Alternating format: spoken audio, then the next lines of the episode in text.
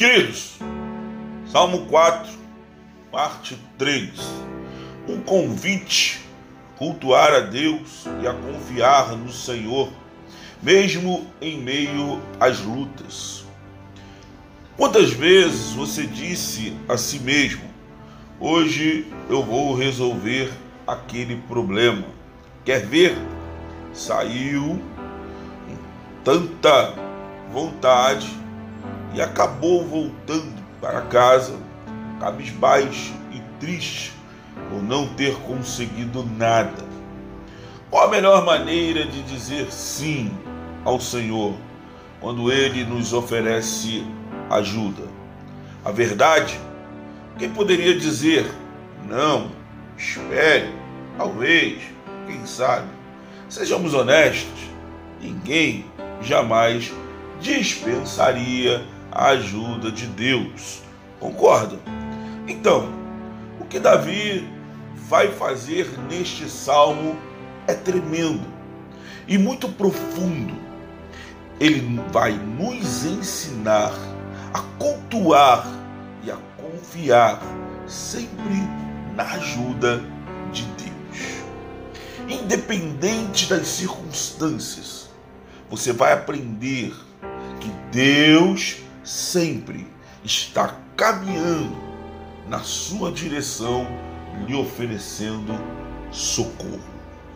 Agora, pense nisto por um momento e perceba que a única ajuda a qual não podemos recusar é a de Deus, e que a única em que podemos confiar é, na verdade, em Deus. Por quê? Deus é fiel. Deus não mente. Deus não volta atrás com suas promessas. Deus sempre cumpre com aquilo que diz. Entendeu? Não? Deixa eu te explicar. Deus é fiel. Ou seja, a sua fidelidade é tão grande que ele jamais permitirá que sejamos tentados além da conta.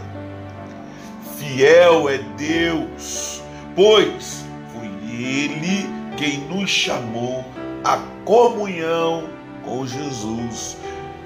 No fundo, você sabe que às vezes não entendemos o que está acontecendo com a nossa vida, mas você precisa aprender a confiar ainda que você perceba e nem esteja vendo a justiça de Deus. Você precisa confiar e aprender que Deus sempre aliviará os seus, pois Ele é misericordioso e ouve a nossa oração. Você precisa aprender a mostrar que não devemos nos preocupar, pois Deus é a nossa justiça. Se você deseja questionar as atitudes dos homens, então mostre qual é a atitude de Deus para os homens. Por fim, você precisa aprender a mostrar que Deus não confunde seus filhos. Ele conhece cada um de nós pelo nome e segundo a sua palavra. O Senhor distingue para si o piedoso, disse o salmista.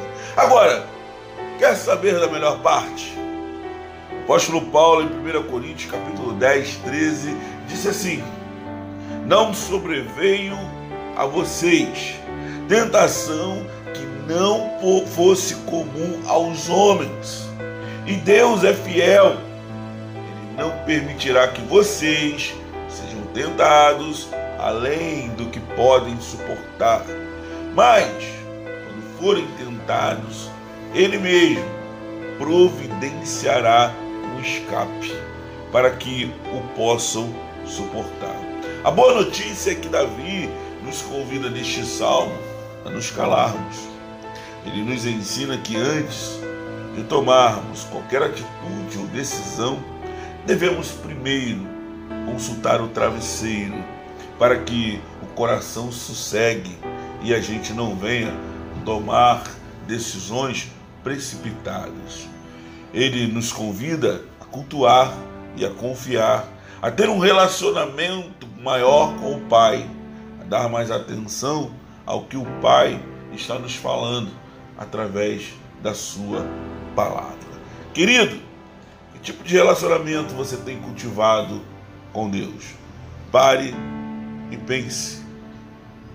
Coloque a sua cabeça no seu travesseiro, aquieta teu coração e pense no tipo de relacionamento que você tem cultivado com o teu Deus, com o teu Senhor, com aquele que tem cuidado de ti.